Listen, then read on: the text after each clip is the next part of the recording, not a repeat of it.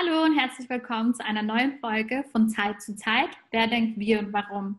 Ich darf mich heute, wie in der ersten Folge angekündigt, auch nochmal mit der Shari Amiri ja, unterhalten. Das Format allgemein, wer jetzt in der ersten Folge noch nicht dabei war, lebt ja wirklich vom Austausch. Also wer denkt wie und eben dann auch warum. Und mit der Shari darf ich heute über Identitätskrise sprechen. Das ist nämlich auch mit dem Thema Wahrnehmung sehr eng verbunden. Und die Shari hat auch schon selbst in einem Podcast ganz viele tolle Karriere- und Business-Themen schon mal besprochen und war damit sogar unter den Google Podcasts Top 30, also echt eine Wahnsinnsleistung. Und jetzt, Shari, bist du auch in einem neuen Podcast-Projekt unterwegs, ne? Genau, richtig. Hallo erstmal zusammen. Äh, ja, wir planen momentan ein äh, Projekt rund um das Thema digitale Medien und äh, Kinder. Es geht darum, Kinder unter 14 Jahren zu empowern, damit die eben einfach ähm, zu sich selbst stehen und auch äh, ihre Zukunft selber mitgestalten können. Unser Podcast richtet sich aber an Erwachsene und auch an Kinder und natürlich auch an ähm, gewisse Unternehmen und auch NGOs, die sich äh, über das Thema informieren wollen und sich auch darüber, ähm, ja, die auch einfach aktiv in dem, in dem Gebiet sind. Und ja, ich freue mich heute riesig dabei zu sein und habe mich auch mega gefreut, als du mich äh, dazu gefragt hast, ob ich nicht Lust auf eine Miniserie hätte. Und bin sehr gespannt, was äh, heute dann so bei rauskommen wird. Ja, ich freue mich auch sehr. Und ich fand auch deinen Gedanken, dass wir einfach mal mit einer Definition starten von Identitätskrise echt gut. Willst du mal eine vorlesen? Ja, auf jeden Fall. Ich habe auch schon hier fleißig schon Wikipedia auf.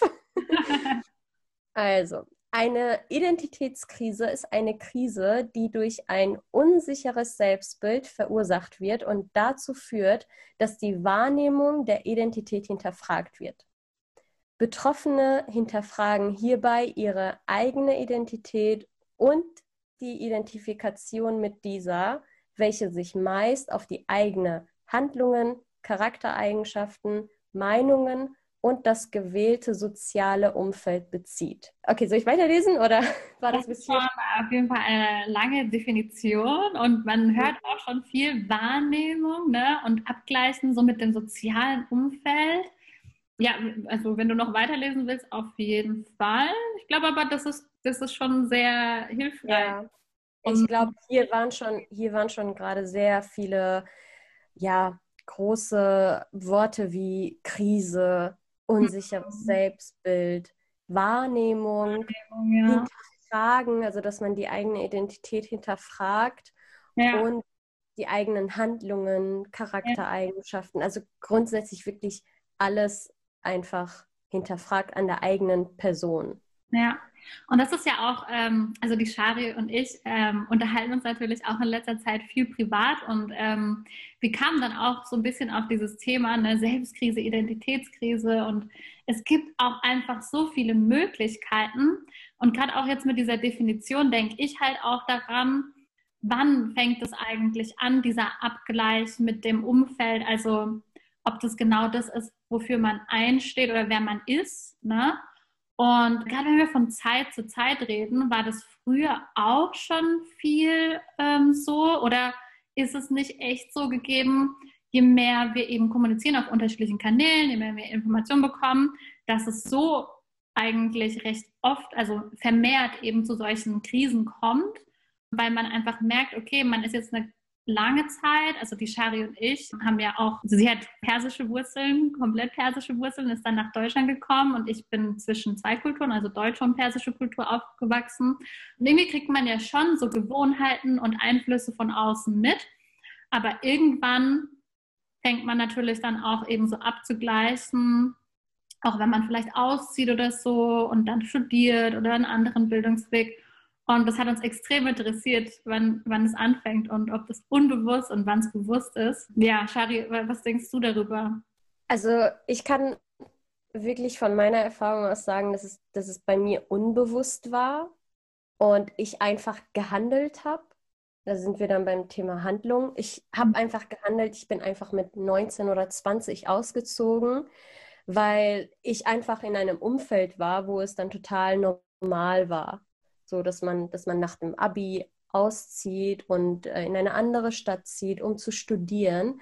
Und gleichzeitig habe ich aber die andere Erfahrung gemacht, dass es nicht normal ist, dass es nicht okay ist und dass es nicht akzeptiert wird, dass eine dass ein äh, junges Mädchen mit 19, 20, ja, das, also so in unserer Kultur kennst du auch wahrscheinlich, mhm. da man mit 19, 20 ein junges Mädchen und äh, sehr unerfahren, dass, dass es nicht normal ist, auszuziehen.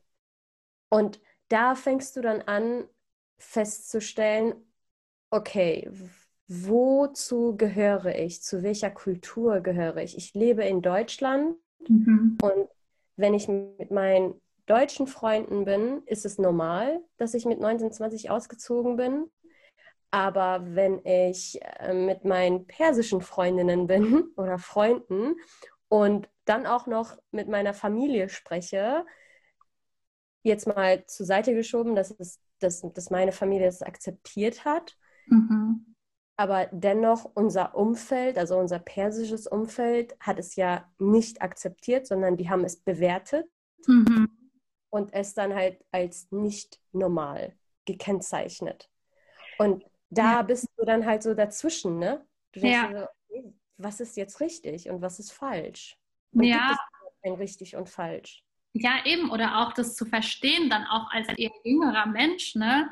Ist es jetzt richtig, dass mich da jemand bewertet? Also das überhaupt auch so wahrzunehmen, dass da gerade jemand das bewertet, ne? Weil du sagtest ja, dass es für dich unbewusst passiert. Ich zum Beispiel war jetzt mit 20 nicht so weit, dass ich gemerkt habe, okay, wenn jemand das sofort klassifiziert und bewertet, dass das vielleicht dann auch von der Haltung, also von dem eigenen äh, Denken eben eine Sache davon ist. Aber ich kann das tatsächlich bei mir obwohl ich ja auch mit einem persischen Papa und ähm, deutscher Mama, für mich war es halt auch total normal, dass man studieren geht, aber normal war dann eigentlich auch studieren und nicht irgendwelche anderen Wege, sondern man musste unbedingt studieren.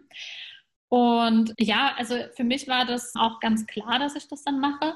Und ich habe auch nicht äh, lange nicht bewusst wahrgenommen Dinge, dass ich die mache, weil ich das eben so mitbekommen habe. Ne?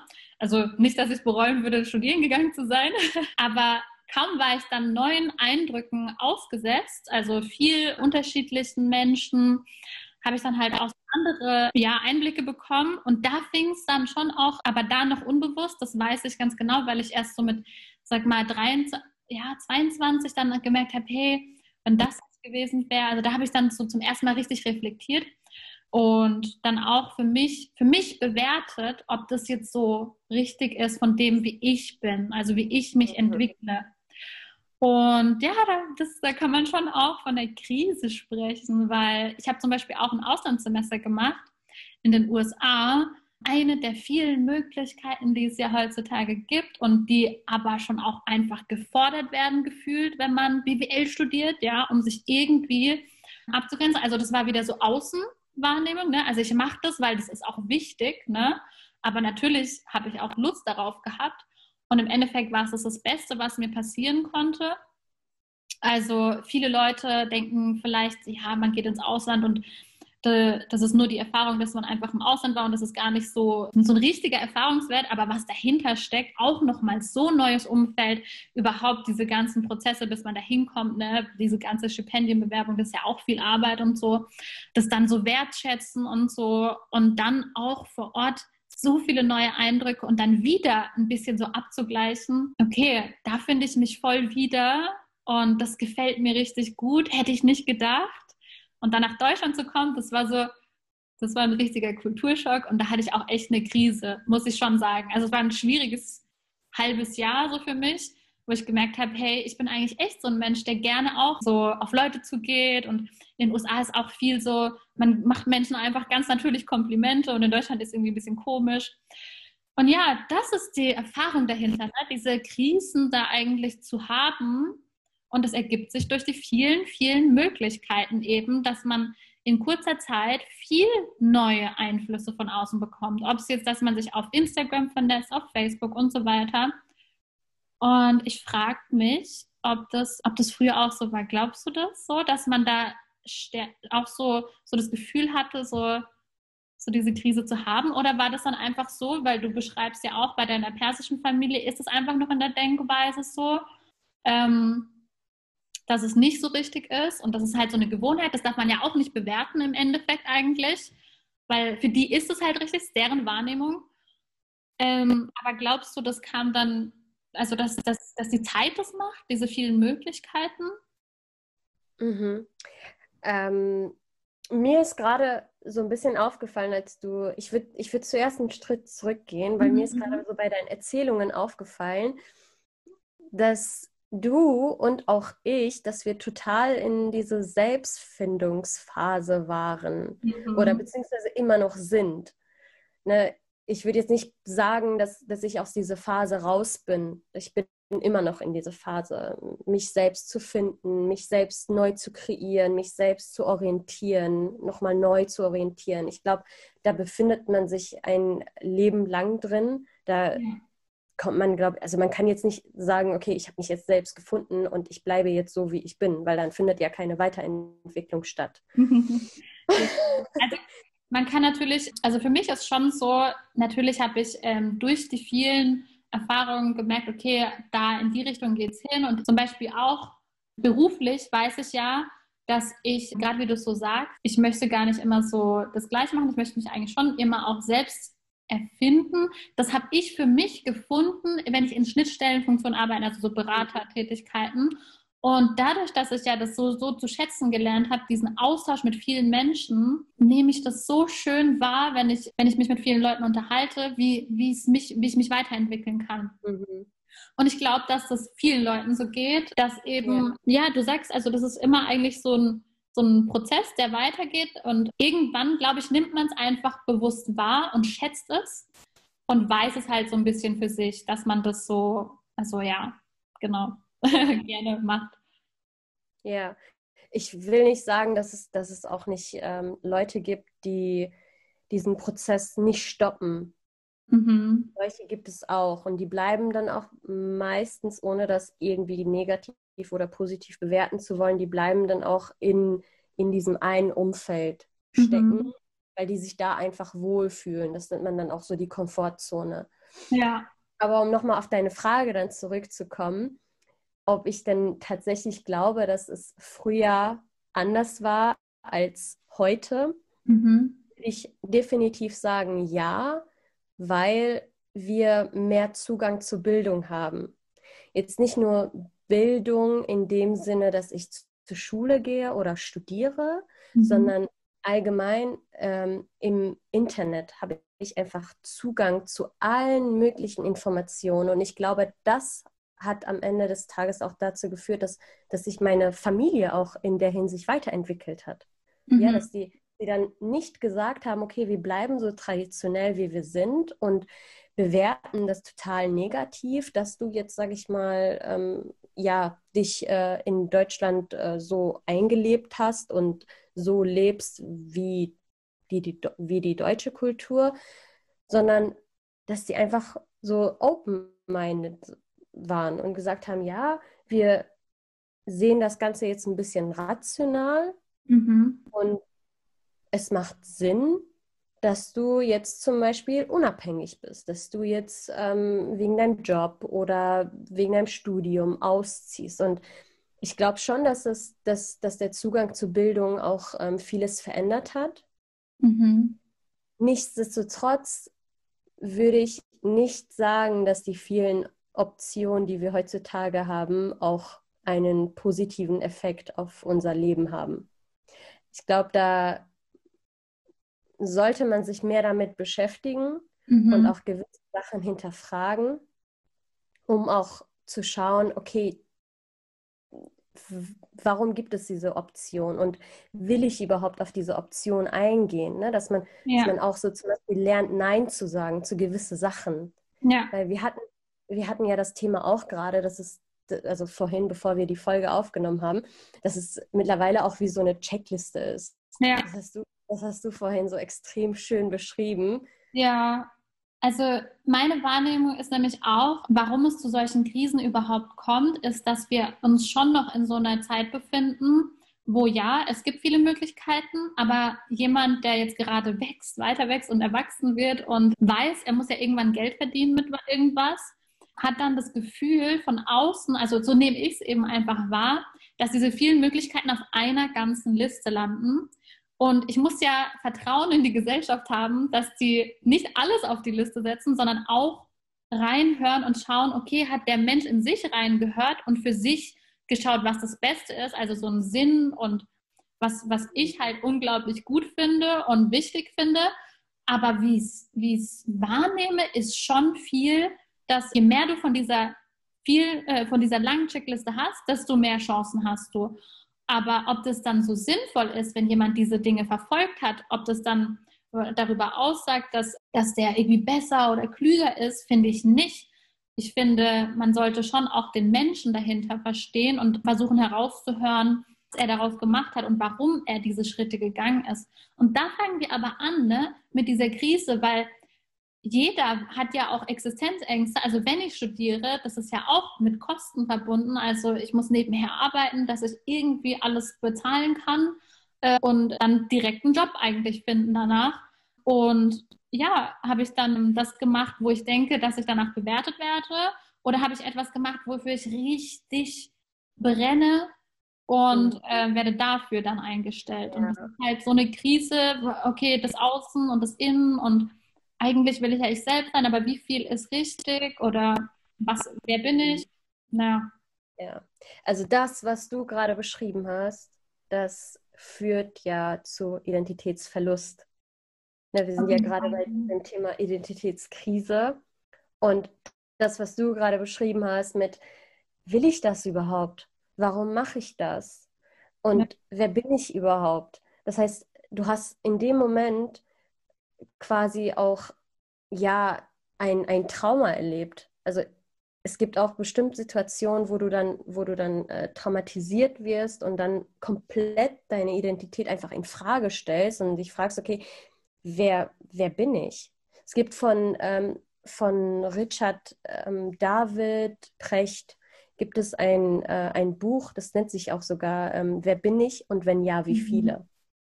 Oh, okay. Ultra interessant, sehr, sehr, sehr interessant. Also empfehle ich wirklich ähm, allen. Und das Buch habe ich zum Beispiel mit 23 gelesen, mhm. weil da habe ich mich tatsächlich gefragt, okay, wo gehörst du jetzt eigentlich hin? Mhm. Und gehörst du überhaupt irgendwo hin?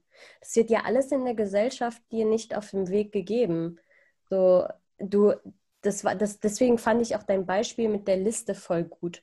Mhm. Man hat meistens oder oft den Eindruck, einfach funktionieren zu müssen. Ja. Okay, die Gesellschaft gibt diese Liste vor, studieren, heiraten, Kinder, mhm.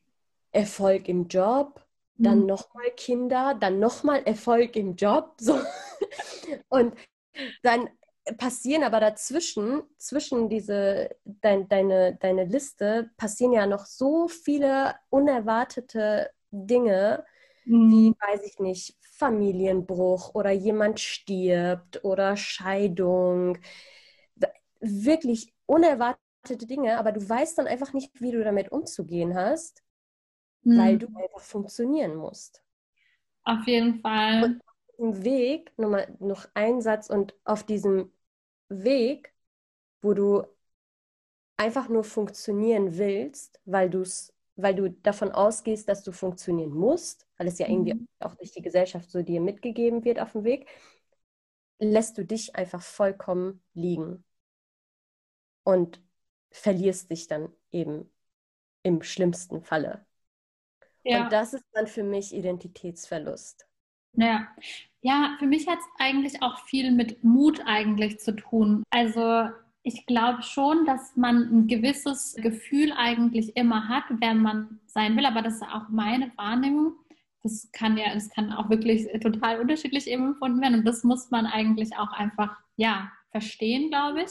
Aber was mich einfach stört, ist dieser Faktor, dass wir mutig sein müssen, um das zuzulassen. Und für mich entsteht die Krise eigentlich dadurch, dass ja, wir sollen funktionieren und wir müssen natürlich auch dann was erreichen damit, mit den Dingen, die wir machen.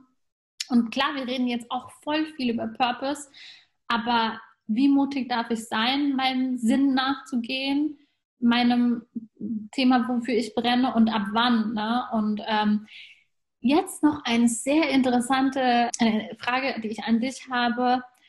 Das wird immer früher für mich gefühlt. Also ich glaube, dass die Leute immer früher das wissen, weil, also das ist aber wirklich meine Vermutung eben, immer dieser Abgleich da ist. Hier viel, da viel, da sehe ich viel und dann irgendwie so vergleicht man schon mit seiner inneren Haltung. Ich glaube, da, da passiert viel, dass viele äh, schon früh dieses Gefühl haben, aber den Luxus eigentlich nicht haben, das dann schon im ersten, sage ich jetzt mal, in den ersten fünf, sechs Berufsjahren auszuleben, weil im Endeffekt geht es ja auch erstmal um eine Existenz. Findest du mhm. das auch, dass das immer früher wird, dass man diesen Sinn eigentlich schon kennt? Oder empfindest du das auch so? Ähm, Sinn worauf bezogen? Also wenn es jetzt um das Thema geht, was möchte ich beruflich auch machen, ähm, was ist mir da wichtig, glaube ich, dass Leute das immer früher eigentlich schon wissen, was sie wollen und was sie nicht wollen. Und ja, dem Ganzen dann zu folgen, auch schon in den ersten, ja, in den ersten Berufsjahren, ist, glaube ich, ein bisschen schwierig, weil man muss sich ja eigentlich erstmal erklären, dass man nicht nur diese Checkliste ist, ja. sondern irgendwie auch so ein Thema hat, für das man brennt. Ne? Ja. ja. Das, ich kann da halt wirklich aus meiner eigenen Erfahrung erzählen und äh, auch das, was ich so von meinem Umfeld gehört habe. Und meistens ist es dann auch ein Prozess, ein Selbst, Selbstfindungsprozess. Ja, du lernst dich in bestimmten Situationen selbst kennen, du bist in bestimmte Rollen eingestellt und probierst dich aus und merkst, okay, hier dran habe ich Spaß, weil das steht zum Beispiel bei mir an erster Stelle. Mhm. Mach nur das, woran du auch Spaß hast, weil sonst wirst du nicht hundertprozentig liefern ja. und auf Dauer bringt es dich dann halt eben auch nicht weiter. Und bei mir war das zum Beispiel tatsächlich so, dass ich ähm, als Kind wollte ich Architektin werden. dann ähm, wollte ich äh, mit 14, also ab 14 wollte ich dann wirklich ähm, Richtung Medizin gehen. Und du oder deine persischen Eltern? Äh, ja. oder Anwältin oder Ingenieurin. ja, und äh, tatsächlich habe ich dann am Ende ja Wirtschaftsinformatik studiert. Mhm. Und dann habe ich gesagt, okay, cool, ich will auf jeden Fall äh, Entwicklerin werden und ähm, ne, so richtig hands-on programmieren, coden. Mhm. Ähm, habe dann aber in meinem ersten Job schon ähm, die Aufgabe bekommen, Mentorin zu sein für Neueingestellte. Mhm. Dann in meinem zweiten Job habe ich dann wieder ein eigenes Team bekommen mit Auszubildenden und neue Kollegen und Kolleginnen. Und ja, du bist verantwortlich, du gehst in diese Senior-Position und mehr Führungsposition. Und dann habe ich gesagt, nee, aber da sehe ich mich gar nicht. Ich möchte viel mehr coden und programmieren. Und dann war ich halt eben in meinem dritten Job und da habe ich sogar explizit am Anfang gesagt, hey, ich möchte nur coden, nur entwickeln. Und nach ein paar Monaten war ich dann wieder in diese Führungsrolle, so fachliche Teamführung. Und da habe ich dann das erste Mal, also wirklich nach drei Versuchen, habe ich es dann erkannt. Mhm. Okay, das steckt einfach in dir und in deiner Persönlichkeit und Du kannst nichts anderes tun, als es zu akzeptieren und es anzunehmen und dich einfach darüber zu freuen. Mhm. Ja, das ist eigentlich interessant, weil dann ist ja dieser von außen die Eindrücke waren ja zum ersten Mal für dich der Auslöser, ne, um das zu erkennen. Du hast es dann abgeglichen mit, okay, dass es jetzt irgendwie immer von außen kommt, ja, eigentlich bist du für die Aufgabe echt gemacht. Und ich meine, ich kenne dich jetzt ein paar Wochen, da gibt es ja auch eine kleine Story dazu. Die erklären wir dann auch nochmal demnächst, was da beinahe zustande gekommen wäre.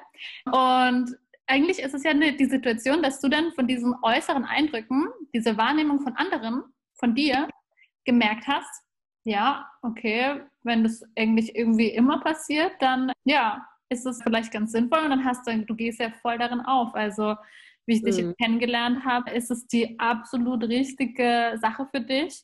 Und das passt halt auch einfach zu dir. Das ist ein Mensch, der gerne die Leute ja, zusammenbringt und auch motiviert. Und finde ich auch klasse von deinem Arbeitgeber, dass der das so gesehen hat und dann auch ja, dir dieses Learning eigentlich vermittelt hat ne, für dich selbst. Das ist echt, echt schön. Extrem. Also da bin ich auch sehr dankbar und ähm, froh drüber. Und danke auch für, für deine Komplimente. Da werde ich ja schon rot. Zum Glück ist das ein Podcast und man sieht mich nicht.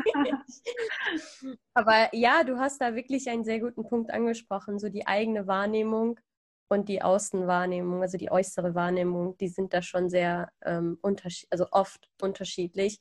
Ja. Und ähm, was ich mir halt angewöhnt habe, ist zwischendurch auch mal Feedback einzuholen, um ja. dann meine eigene Wahrnehmung nochmal quasi bestätigen zu können, okay, es ist richtig so, wie du dich selbst wahrnimmst. Ja, finde ich auch. Also so allgemein, ne, in jeder Hinsicht. Und das ist jetzt eigentlich auch schon ein schönes Ende. Was wir, was wir, glaube ich, ein bisschen lernen können, ist einfach zu verstehen, dass gerade so Erfahrungen, die im Prozess geschehen, also das kann man einfach auch nicht in einer Checkliste sehen. Was dahinter steckt, ist immer sehr individuell, weil auch die einzelnen Momente und Erfahrungen verarbeitet man ja wiederum so, wie man, ähm, also für den einen ist es ganz neu und dann großes Wachstum oder große Komfortzonen äh, verlassen. Für den anderen ist es so, okay, ja, das ist was Neues. Aber wie das empfunden wird, also das muss man, da muss man echt mal offen sein, das auch verstehen zu wollen, glaube ich. Und ich finde, dass das wirklich, wenn wir jetzt auch zum Beispiel von äh, Zusammenarbeit sprechen oder eben ja Gruppenarbeit immer, dass es so hilfreich ist, den Menschen dahinter auch mal vielleicht zu verstehen, also zu, zu hören und sich auch mal die Zeit zu nehmen, nicht nur Dinge irgendwie abzuarbeiten, sondern auch, ähm, wenn wir kurz merken, ey, wir sind da gerade nicht auf einem Nenner, zu merken, okay, der hat jetzt vielleicht in Indien studiert oder der hatte in, weiß nicht, war dort und dort und hat, hat da vielleicht ein paar negative äh, Erfahrungen gemacht und hat einfach diese Haltung dagegen, ähm, gegen dieses Thema. Und das ist ja nicht schlimm. Also das ist ja einfach seine Wahrnehmung. Das ist relevant. Und dann gemeinsam zu schauen, okay, was müssen wir da, da müssen wir jetzt echt vorsichtig sein mit, mit Punkt 1, 2, 3 und dann im Endeffekt auf eine ganz großartige Lösung kommen. Ne? Und ja, aber ich glaube, das auch, ich finde auch, das ist sehr, es hört sich jetzt so einfach an, aber ja, man braucht natürlich auch so, ja, die, die Zeit und den Willen dahinter. Ja. Genau. Ich fand es unglaublich toll, mit dir zu quatschen, Shari. Ich freue mich auch auf die nächsten Themen. Und danke dir für deine Zeit schon mal. Ja, danke dir auf jeden Fall für die Einladung. Und ich freue mich auch riesig. Und ich habe jetzt schon währenddessen festgestellt, ah, okay, über die und die Themen können wir auch noch reden. Also wächst. Ja, und ja, mir fallen da auch auf jeden Fall noch einige Themen ein. Ich bin echt gespannt, wohin die Reise führt. Und möchte in diesem Schritt aber auch noch auf dein äh, Profil aufmerksam machen, auf LinkedIn, da mal vorbeizuschauen und dann auch das Kinder-Empowerment-Projekt vielleicht zu verfolgen. Kann ich absolut empfehlen. Ich werde Charis Profil verlinken, auch in der Infobox. Und ja, wer dann eben da vielleicht auch mal vielleicht mitwirken möchte, da freut sie sich bestimmt auch.